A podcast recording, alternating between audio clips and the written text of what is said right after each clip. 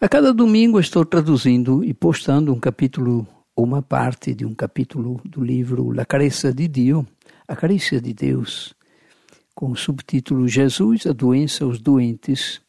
Esse livro é do padre Giuseppe Muretti, italiano, que me autorizou a fazer a tradução do italiano para o português. Ele tem mais de 20 livros publicados, vou ver se aos poucos, se conseguir, vou traduzir todinhos. Por praticidade, coloquei estes podcasts da série A Carícia de Deus no mesmo canal da série Um Deus Apaixonado. Este podcast traz a segunda parte do 14 capítulo do livro A Carícia de Deus, com o título Eu não tenho nem ouro nem prata. Jesus de Nazaré, o, cari, o carinho de Deus. O subtítulo dessa segunda parte, Não tenho ouro nem prata.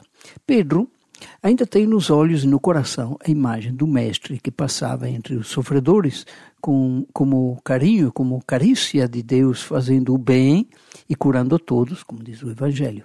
Diante dele está um homem incapaz de viver sua humanidade, senão com muitas limitações. Esse pobre paralítico aleijado, né? Esse homem não espera uma mudança da sua condição de deficiente, apenas pede ajuda para continuar a ser o que ele é. Este, vendo Pedro e João, que iam entrar no templo, pediu-lhes uma esmola. Olha para nós, diz Pedro para ele. Quem dá esmola não tem nada a mostrar. Tudo se esgota no gesto e na dádiva. Pedro, porém, pede uma relação humana profunda. Olha, diz ele, uma troca de olhos abertos, uma comunicação acima de tudo humana. O doente não é um paciente, mas aquela pessoa específica, com aquela história pessoal, com aqueles sentimentos, não é um número. Não tenho nem prata nem ouro, diz Pedro, e com isso admite não ter recursos humanos perante uma situação maior do que as suas possibilidades. O primeiro passo é o da humildade e da realidade. Existem pessoas boas e generosas que precisam dos doentes para dar vazão à sua necessidade de fazer o bem, porque tem muito a oferecer. Esses fanáticos benfeitores criam expectativas de um futuro improvável e expectativas ilusórias de milagres que preparam o terreno para amargas ilusões e decepções. Pedro intervém na vida daquele homem. Em nome de Jesus Cristo, o Nazareno, levanta-te e anda. O termo levantar em grego, egeire, eh, significa ressuscitar. É como se ele tivesse dito, ressuscita. Eh, esse, esse termo aparece em vários códigos antigos e reaparece na expressão que Pedro diz imediatamente depois. Ressuscita é muito mais do que fica curado é uma reorganização da vida. E, tomando-o pela mão direita, levantou-o. Aí vem a palavra grega egeire, que indica uma intervenção não só no corpo, mas no espírito daquele homem. Aí alude também a mão direita, é evidenciada aqui para indicar uma intervenção feita na parte mais humana do homem. A direita, na linguagem bíblica, era a mão da bênção, a mão que age. Segue-se uma chuva de verbos para indicar a atmosfera festiva em que aquele homem entrou. Seus tornozelos se fortificaram, e ele pulou e andou, e ele entrou no templo com eles, caminhando, pulando e louvando a Deus. É lindo, né? O milagre é justamente esta mudança radical. E a alegria se derrama sobre os presentes na forma de admiração e espanto ficaram maravilhados e espantados com o que aconteceu àquele homem.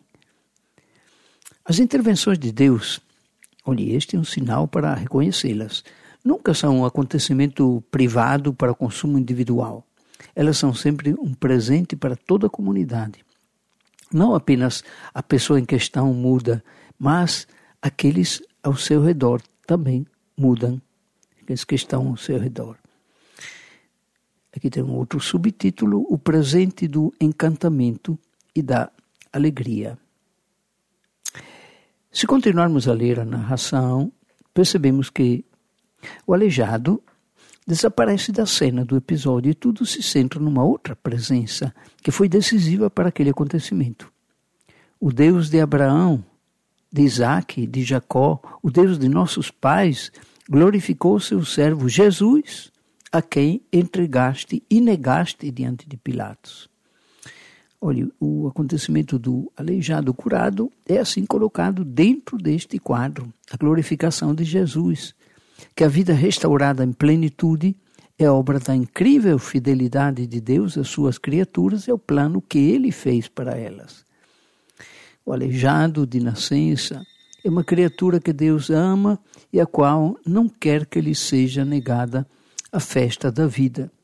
Aquele homem precisa saber disso e se deixar envolver na festa da criação que celebra a fidelidade de Deus. E a festa, neste momento, está apenas no início. O que um dia saberemos, ainda não sabemos, escreve o apóstolo Paulo.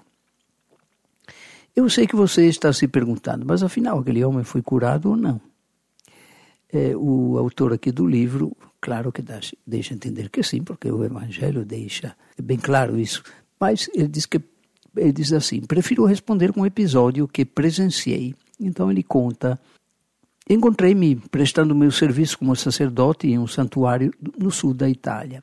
Um dia uma senhora ainda jovem veio trazer-me um ex-voto para colocar na galeria do santuário. Né? Aquelas, aquelas lembranças de um, de um milagre, de um voto que ela fez e foi atendida. Né? Era uma pequena moldura de prata com uma fotografia e uma simples frase. Por graça recebida, Giovanna. O rosto da mulher estava desfigurado com cicatrizes visíveis.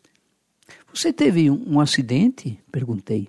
Não, respondeu ela. Foi meu ex-namorado por ciúme.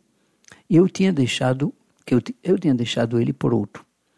No tribunal, perdi a causa e também perdi meu novo namorado. Comecei uma provação que durou muitos anos. Recusei-me a sair de casa por oito anos. Eu odiava todo mundo. Então, numa visita a este santuário, recebi a graça de não odiar mais e a coragem de voltar à vida. Muito bem. Então ele comenta, o autor do livro, o milagre havia acontecido, não como esperávamos. Afinal, há pessoas que, embora acreditem que receberam o milagre, não entram na alegria e na celebração da vida.